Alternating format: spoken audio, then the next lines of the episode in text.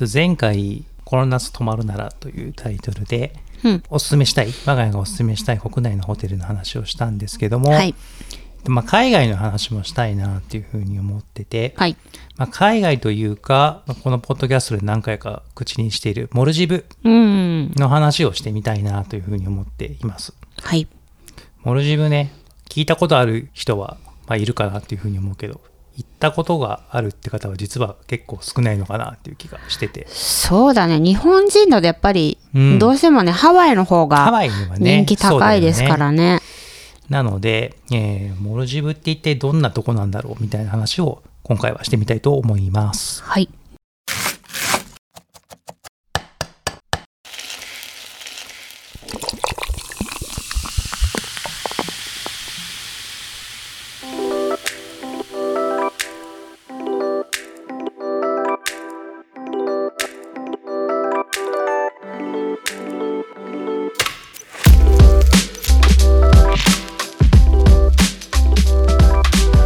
こんにちは、勝間です。大黒です。ダイニング FM はギャルソン好きの夫勝間とお菓子好きの妻大黒の夫婦がファッション、スイーツ、ホテルなどを中心に我が家の家庭で話題のトピックをお届けします。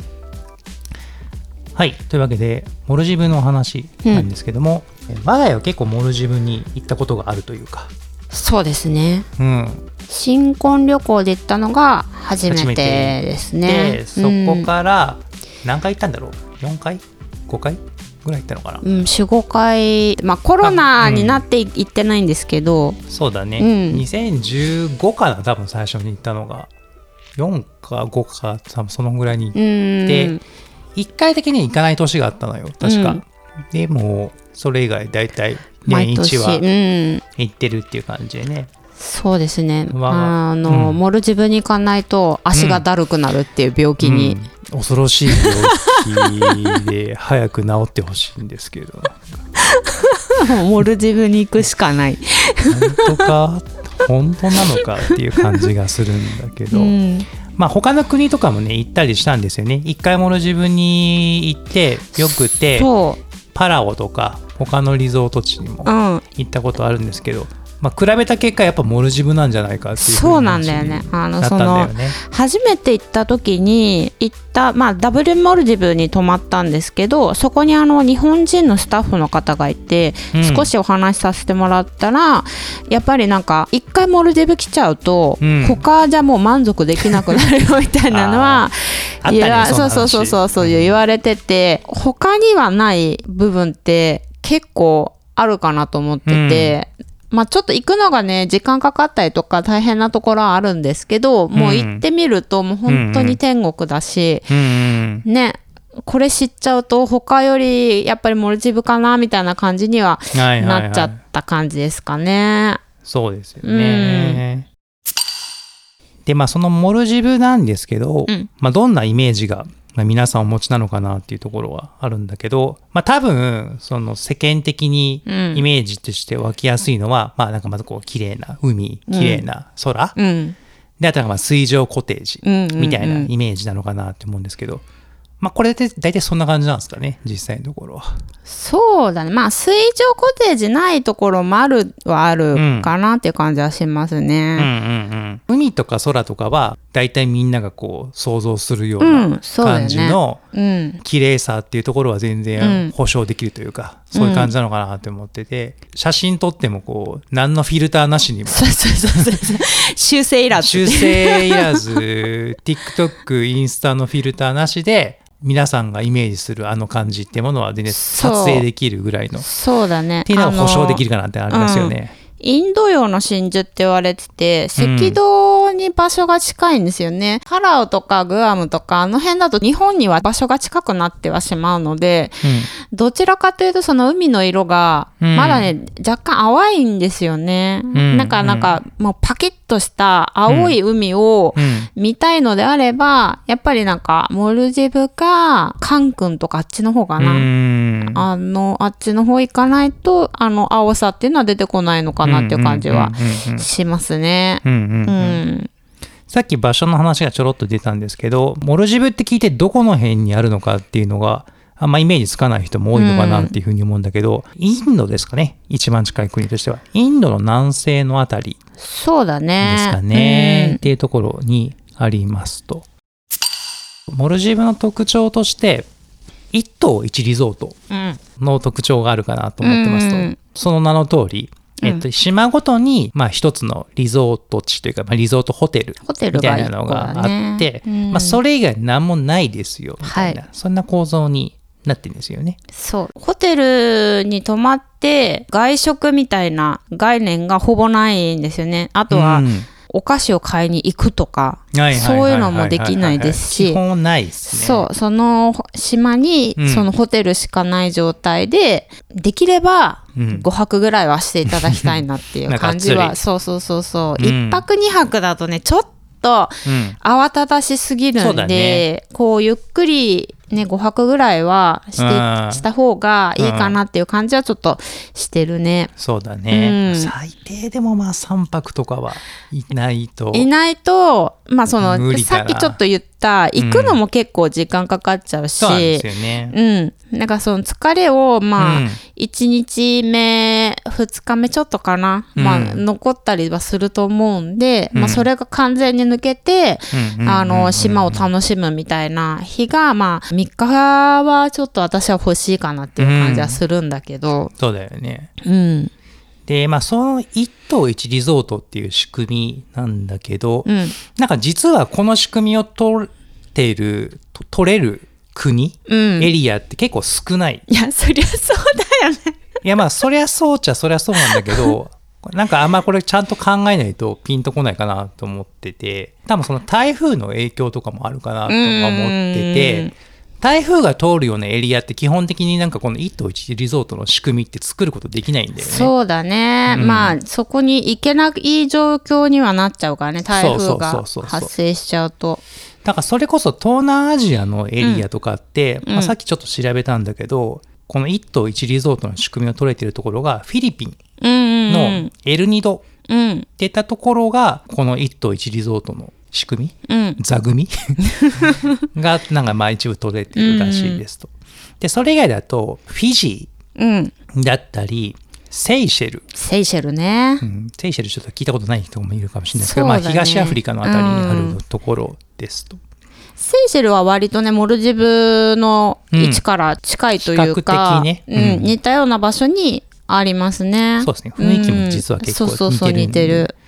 でさっき出したような、まあ、エルニドフィジフィジ、うんセイシェルとか、まあ、この辺りぐらいしか正直なくて、うんでそれかまあモルジブかみたいなうんところなんですよね。うん。で、トータル的に考えると、やっぱ結構一番行きやすいいや、そう。と言っても過言ではないのかな。一島一リゾートっていうところね。だったらそうだ、なんかその、モルジブの場合って、その、一島一リゾートのになり得る島の数が、あすそうだね。2000とか3000とかあるかな。そう、一番多いから、一島一リゾートの実現性っていうのは高いんですよね。うん。だから、こう、毎年新しいリゾートが、こう、オープンしたりとかしてて、結構ね、賑わってるよね。そうだよね。だからその、一番一島一リゾートの中の選択肢が多いと言っても多い。うんいいのかもしれないですね。そうそうそうそう。だから幅が広いから、う。んそうそうそうその、まあ、自分の経済状況に合わせて、まあ、島を選ぶこともできるから、いろんな人が行きやすいそうなんだよね。感じではあるよね。そうそうそうセイシェルとかだとうん、高いじゃない。もう高いところしかないからさ。まあ、あと、まあ、この後も話そうと思うんだけど、そもそも行きづらいかなっていう、確かにね交通手段が、あの、モルジブよりも、うん急にレベルが1段階上がるっていうのが あるので、そうだね。そう、交通手段っていう観点と、あと一島一リゾートのその選択肢の多さっていう観点で、実はモルジブが一番、いや、そうだと思う。リゾート地としてすごくいいのではないかうんっていうのがありますと。で、さっき、まあ、その選択肢が多いっていう話もあったんだけど、あの、モルジブが持ってそうなイメージとして、クソ高そうっていうやっぱイメージが。あるかなと思うんですけど、まあ、高いのは高いところももちろんあるんだけど、まあ、すっごいピンキリ、ここは。もうピンキリだと思う。本当にね、そう、安いところだったら、全然なんか、寝れればいいんですよ、みたいな感じなのであれば、全然その一泊ね、1万円とか、そうなんですよ。いうのもあると思いますし、そうなんですよ。そう、食事とか、うん。そういうのも関わってくるので、うん。そうそうそうそうここはね、慎重に選んでほしいかなっていう感じがしますね。そう。あの結局のところモルジブが高いか安いかっていうのってどの島のどのホテルに泊まるかの話なんですよね。そうだそのね。飛行機の料金って、うん。その結局同じなわけじゃないですか、日本からモルジブに行くまでっていうのって。なので結局のところその高いかそうじゃないかっていうのはうんこのホテルの値段によりますよと。そうだね。でさっきちょろっと話してたけど僕今調べてみたんですけど直近でこのエクスペディアうん。で調べると、えー大人2人1泊1万円台みたいなところって 全然普通にあるんですようんね。うんうん。で一方でその海外の結構有名ブランド、アリオットとか IHG 系のホテルとかと1泊10万円台とかうん20万円台とか、もっと高い本当にスイートみたいなところだと1泊100万円台そう、す200る万円台ね。みたいなところとかも、まあ、当然あるっちゃあると。うん。なので、まあ、そのどういったホテルうん。その差っていうのって料理だったり、うんうんサービスだったり、まあ、どんなアクティビティがあるんだったりとか、まあ、そういうなんか体験のところで結構値段の差がつくのかなっていう感じそうだね。ですよね。うん、うんあとはなんかその空港の島っていうのがあって、うんうん。そこからまあ、うん。あのどれくらい距離が離れてるかそうだね。だね船で行ったりとかあと私たちがいつも行ってるうんダブルモルディブだとうん水上飛行機で、うんあの行くんですけど、うんうんそこの交通費みたいなのもかかってくるじゃないですか。空港の島から近いところだうんと多分安くはなるんだけど、この海の綺麗さっていうのはそのその空港の島から離れれば離れるほど、うんそうなんめっちゃですよね。綺麗になると思ってて。そうそうそうそうそう。そう。だからなんかその辺もその島を選ぶホテルを選ぶっていう時には結構重要なポイントかなって思いますね。あとはなんか Google マップにホテルがちゃんと表示されるのであれば、あのー島の周りからサンゴ礁はいはいはいはいはいはい。どれくらいのところから深さが深くなるかみたいなのはちょっと見た方がよくて、浅瀬が結構距離長いですよみたいな感じになると、シュノーケルだけでお魚見たりとか、うん。ウミガメ見たりとかっていうのはちょっと難しくなるかもしれないんで、ちょっとその辺は見た方がいいかなっていう感じはしますうね。んちょっと補足するとさっき水上飛行機とかの話が出たんですけど、モルジブって島によって機能が違うっていうのがあのそもそもとしてあるんですよね。うん。飛行機で行くところあ飛行機がまあ到着する島、まあ、そこは首都の島になるんだけど、まあ、そこはなんかマレーっていうところ。そこは本当に首都としての機能しか全くないので、うん。あのまあ学校とか病院とか、まあ、そういった機能のものしかなくて、まあ、基本そこでは何も観光とか、まあ、リゾートというか、うん、まあそんな楽しむことって基本的にはできなくて、そのマレの島からそのリゾートのホテルにまあ移動するっていうことにうんなるんですよね。移動するにはいくつかの手段があって、さっき話してた水上飛行機みたいなところで、まあ少し遠くまで飛ぶか、うんもうちょっと近場のとこのボート、うんモーターボートで、まあ、移動するかみたいな。他だったっけ？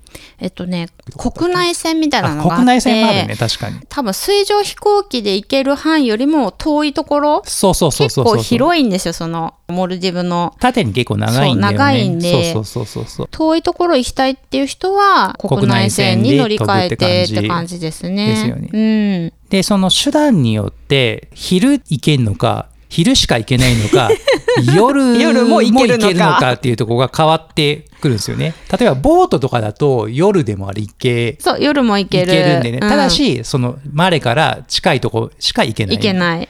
あ、水上飛行機は昼しか行けないのかなそう、あの、日没日中しか行けないよね、そうあれは。日没はダメなんで、だからマレに夜、深夜便とかで着いちゃうと、うんあの、マレで一一泊しないといかけない。ら、そうそう、次の日の朝に水上飛行機でリゾートのホテルに移動するみたいな。そうそうそうそう。ただその辺もね、あの、私たち素人だと自分でタクシーに乗って、うん。水上飛行機のとこまで行かなきゃいけないのかみたいなのちょっとドキドキするんだけれども実はこれもどのホテル選ぶかにもよるかもしれないけどホテル側がその全泊するそのマレーの島の中のホテルと連絡取り合ってくれて、うんうん。こいつらこの時間の水上飛行機だからうん。何時には空港まで、うん。あの送って送っといてねみたいなのを言ってくれるんですよ。うんうん。そうするとリゾートのホテルじゃないんだけれどもちゃんとその人たちはうん朝車に乗せて、うん。その水上飛行機のところまで連れてってくれるわけですね。だから、行ったことない国だからドキドキしちゃうし、日本語しか話せないとかでも割となんかうん。行けちゃう感じのところではあるんだよね。行ってみたらみんな優しいし、そうだね。そう。なんか困ることって一回もなかった気がするな。うんうん。うんでさっき言葉の話でだけど現地の人は、まあ、基本英語はまあ大体話せるっていう感じ、まあ、ただうん。若干まあ土地柄というかインドなまりな感じはあるので ちょっと聞き取りづらい。そう聞き取りづらい。だけど最初はすごいびっくりしたけど、聞き慣れてくると、ああ、あれねみたいなあ感じになってくる、ね。それはあるけどね。そうそうそうなのでまあ英語が、まあ、片言で全然 OK でそうだね。えん話せると多分インド系の人が圧倒的に多いんだよねここじそうだねモルディブに関しては。っていうちょっと若干話脱線しちゃったんですけど、まあ、そんな形で交通手段、まあ、うん。ボートとか水上飛行機とか国内線によっていつ出発できてそうそうそう。でどのエリアまで行けるのかっていうのが変わってくるので自分がどのリゾート地行きたいかっていうのを決めるときに、交通手段の話も出てくるっていうところはイメージしておいてもらえるといいのかなっていう感じですかね。だからお休みのスケジュールによって多分その辺変わってきて、で滞在日数みたいなのが変わってきちゃうからあんまり長く取れないんだよっていうのであれば、うん。マレの近くのリゾートにした方が一泊分損しないというか。そう。ちょっと前の話で3泊ぐらい最低したいねって言った話をしたかなと思うんだけど、うち1泊を例えばマレで過ごさなきゃいけないみたいな感じになっちゃうと、もうそれで実質マイナス1で実質200分しかできないみたいなね。そうだね感じになっちゃうともったいないしね。そう、まあ、あのマレにあるホテルって大したホテルないんですよ、実は。あ。そうそうそうそうそう、うん。マレにあるホテルはそのリゾートホテルとはちょっとまあ正直言い難くて、なんでしょうね。まあビジネスホテル。いいか。かって言っちゃう方がまあ正しいかもね。そう。本当にまあまあ泊まれれば OK みたいな感じの簡易宿みたいなところが多いんですよね。そう。まあビジネスホテルぐらいなな感じのものもちょこちょこあったりはするんだけど、うん基本的にはね本当に簡易宿みたいなところが多いですね。そうですね。だから、あとは、飛行機をどういう時間帯に取るかだね。私たちあの、いつもうん。シンガポール経由のはい。やつにしちゃってるから、夜中着く感じになって、マレに一泊しなきゃいけないっていう感じにはなっちゃうんだけど、キャセイかな？キャセイパシフィックとかを選んでもらえると、多分日中着の、あの便とかもあったりとかすあるんで、そうそうそうそう、ないわけではないから、自分の旅行のスケジュールと合わせて、まあ、私たち ANA のね、うん。飛行機で行きたい、スターアライアンスか、うん。スターアライアンス系のやつに乗りたいっていうので、深夜着みたいな感じにはなっちゃってるんだけど、そここだわりないのであれば、日中着のスケジュールで組んでもらった方がいいかもしれないですね。一応補足しておくと、うん日本からモルジブへの直行便っていうものはもうないのかな？ないの昔 JAL ね、そう、JAL 飛ばしてたんだけど、やっぱりそのお客さんが減ってきてるっていうのがあうんって、そもそも行く人少ないからね、日本人がね。まあ、なので、基本トランジットで行くって感じになる。そうだね。で、我が家は大体そのシンガポール経由で、うん。でシンガポールから、えーマルにうん。飛ぶ。大体日本からシンガポールまで6時間ぐらいだ6時間ぐらい。で、シンガポールからマレまで3時間 ?4 時間ぐらいか。そう、4時間ぐらいかな。そうだよね。んでし、そのシンガポールからマレに飛ぶまでに、シンガポールで大体何時間ぐらいだあれ？ねへえ56時間ぐらい結構待つっけあれ。なんか時もあるるねなんかその日本からシンガポールに行く便の時間にもよるかな。時間にもよるか。そうだね。うちはねマイルで行く時が多くて、オープンになってる便っていう風になると結構早朝朝日本を早朝に出てうん。でシンガポールで少し時間潰してそうだね。深夜便で、うん。えー、と行くみたいな感じになってるかな。全然多いですようね、ん。飛行機についてあともうちょっと話しておくと飛行機実はハワイより安い。そう。っていうのが実はなかなか知られてない事実かなっていうふうに 思いますと。これどういうことかっていうとえ例えばアナのゾーン別特典航空券で必要なこうマイルの、まあ、表みたいなものがあるんですけども、うん。ゾーンごとにその必要なマイル数っていうのは変わってくるんですよね。うん。で、ハワイはゾーン5っていうところに、えー属していますと。で、モルジブはゾーン4っうんていったところに、えー属してますと。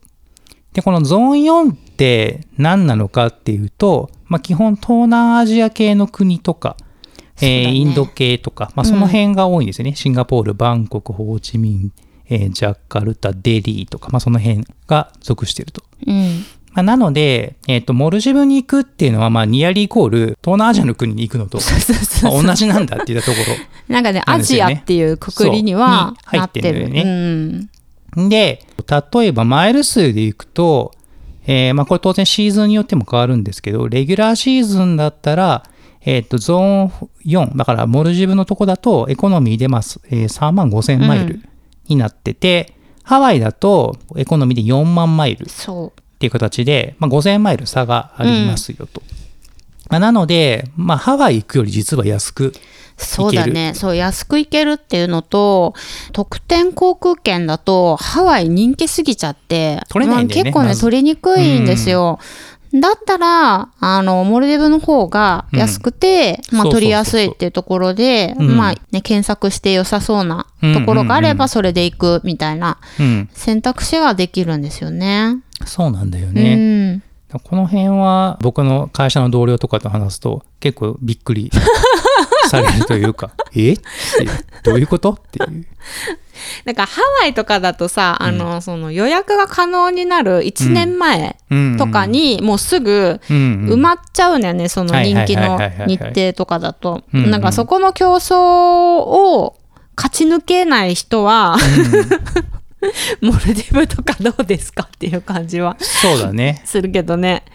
まあ、っていうことで、意外と身近なうん。モルジブと言っても過言ではないのではなかろうか。っていう感じはありますかね。そうだね。まあ、うんちょっとトランジットがあるんで、そうだね。ちょっとまあ、めんどくさいっちゃめんどくさいし。そう。なんかそれをどう捉えるかじゃないそうだね。で、んトランジットの時間まで込みで考えると、まあ、なんやかんや結構時間はかかるっちゃかかる。まあ、半日は少なくてもかかるかな、みたいなそうだね。まあ、感じはあるしね。うん、今私たちがいつも言ってるそのシンガポール経由だと、うんチャンギではい空港もすごい広いから、まあ、うんそこで過ごすっていうことは全然できるんだけど、例えばトランジットの時間をうん。結構長くとって、うん。ドバイを経由するとかなんかそこで少し、ねうんうん。観光するとか体を休めるみたいなことをすれば、うん。全然普通に、うん。うんあ、の楽にうん。旅行できるんじゃないかなとは思いますね。じゃあ次はホテルの選び方をっていうところで。そうだね。まあ、さっきも話した通り、えっと、島から出ることは基本的に、えーないっていう感じになるので、そうだね。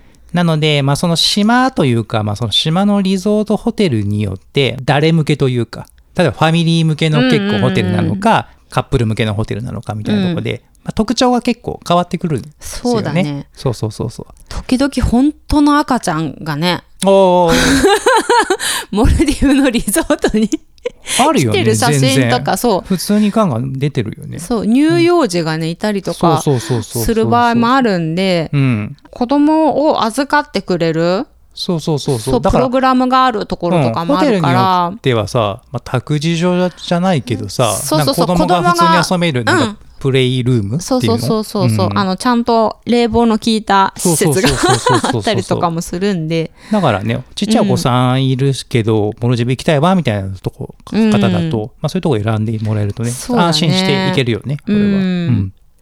あとはこの生き方の話、今話した内容とかでも、うん。全然なんか想像できない人とかいるじゃない、はい。ね。私のおすすめとしては、うん。まあ、今 SNS 全盛期で割とその インスタとかにしかはみんな検索してないかもしれないんですけどこういうちょっとよくわからない場所に海外旅行行く際は、うん。もうなるべくフォートラベルとかあの、素人が素人らしい写真を上げてる、加工なしの加工なしのあの構図もへったくれもないようなどうしようもない写真っていうとちょっと怒られるかもしれないけど。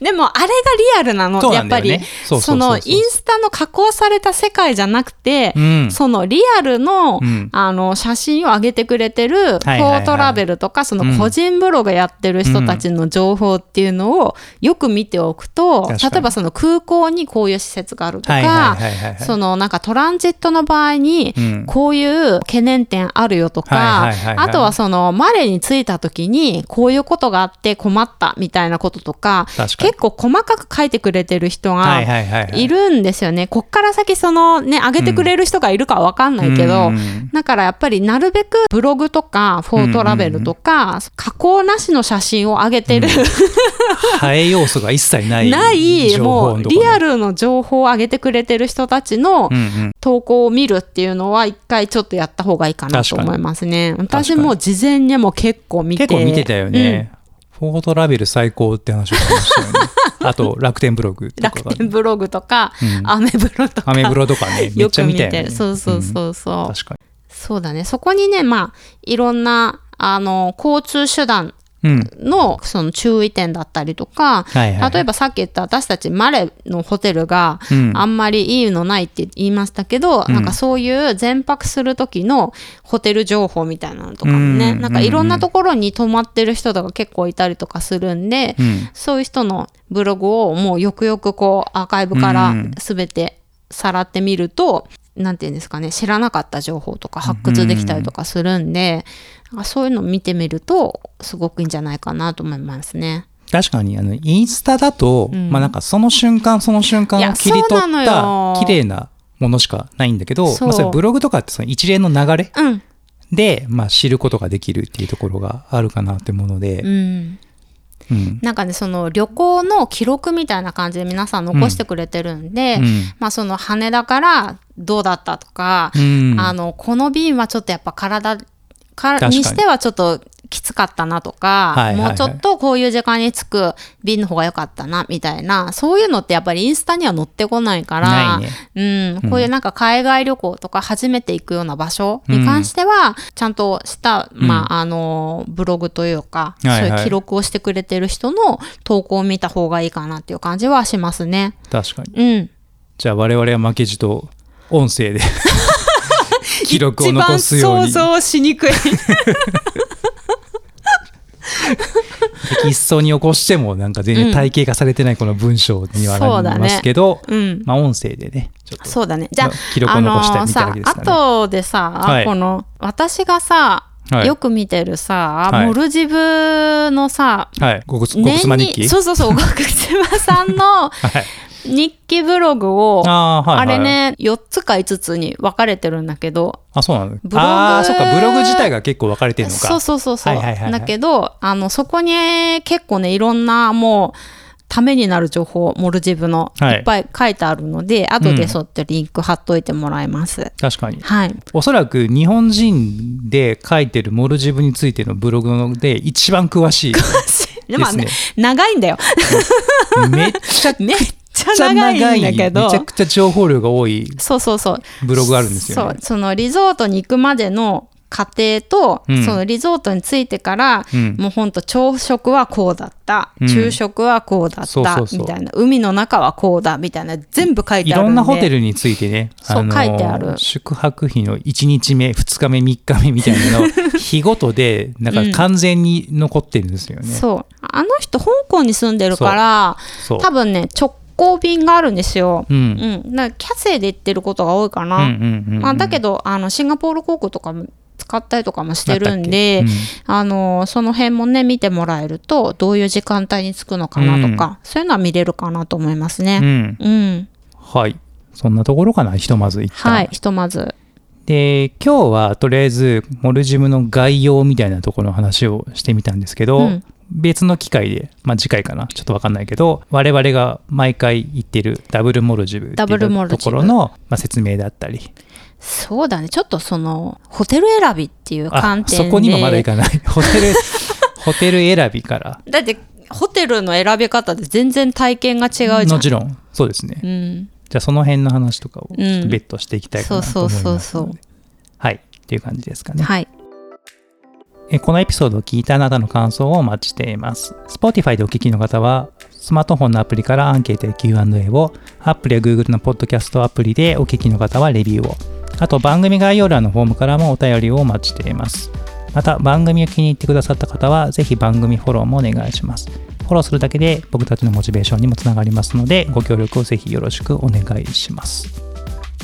はい、というわけで、はいモルジブ会ボリューム1かなの感じですけどもちょっと長くいろいろ続きそうですねこれは。そうですね。今回はモルジブのすすめ ということで。そうですよね、はい触りだけ。はい触りだけはい。ですね。はい、でちなみにあの前回のエピソードの、えーこの夏泊まるなら」のうん。エピソードでお便りが来てたので、はい。えー最後ちょっと読み上げておこうかなと思います。はい。えー秀樹志麻さんから、えーお便りをいただきました。で毎年国内ホテルあ国内リゾートホテルに1箇所泊まるんですけどここ数年では箱根花織うん。が料理温泉景色などの面で良かったです。うん。IHG マリオット系列じゃないのが勝間家にとってはマイナスポイントかもしれません。っていうお便りをいただきました。ありがとうございます。箱根高級ですよね。箱根あんま行かないよね。我が家私さ、はい。箱根は高いなと思って選択肢から外しちゃってんだよねなるほどね。これはでもあれじゃないですか。あの、モルジブと同じような感じかもしれないですよ、これは。箱根高いのイメージが。確かにね探せばいろいろあるのかもしれない。これはんなんか高いおお宿が多いなっていうまあ感確かにもうじはしてて、実際のところ僕もそのイメージはありますよね。でこの箱箱根花織、あのーちょっと知らないところだったので調べてみたんですけど、うんファミリーも多くにぎわってるなんか知る人ぞ知る有名なホテルな感じがあ そうなんだありました。え YouTube で見たじゃんこれ。見た見たよね。うんはい。で、なんかあの、特徴的だなって思ったのがさ、なんかあの、なんつうの？プールというか、このあ水れ水辺のとこでさ、こう、あれでしょ？だから W のさそうそう。タイのさダブル高寒い。高寒いな 高ダブ寒いル高寒いと全く同じ構造のホテルが箱根にあるんやっていうのを思いましたね、あれは。この辺何言ってんのか分かんないかもしれないので。ちょっ、と高寒いを。ダブル高寒いをちょっとね、あのそう写真を。検索してもらええるといいかなって思うんですけど、そうだね。そうそうそう。あれがね日本にあったんですよ。あれ全く同じものがね日本にあるなっていうのが結構ね個人的には面白く面白かったですね。水辺のねこの上にうん。こう円周状のこのそうそうソファーがそうそこうねあるっていうう水の中に入ってる感じ中にだよね。入ってる感じがねおおなるほどなみたいなところ。なかなかにぎわってる良さそうなところだったかなっていうふうに思いますね。だからあそこは老若男女うん。いろんな人が楽しめそうなそうだね。ホテルって感じがしたね。そうだね、うん、うん。うんうんうんそういうところは結構ねいろんな人に楽しめる場所なのかなって感じがしましたね、はいお便りありがとうございました。じゃあ今回はこんな感じですかね。はい。はい。ではお疲れ様でした。お疲れ様でした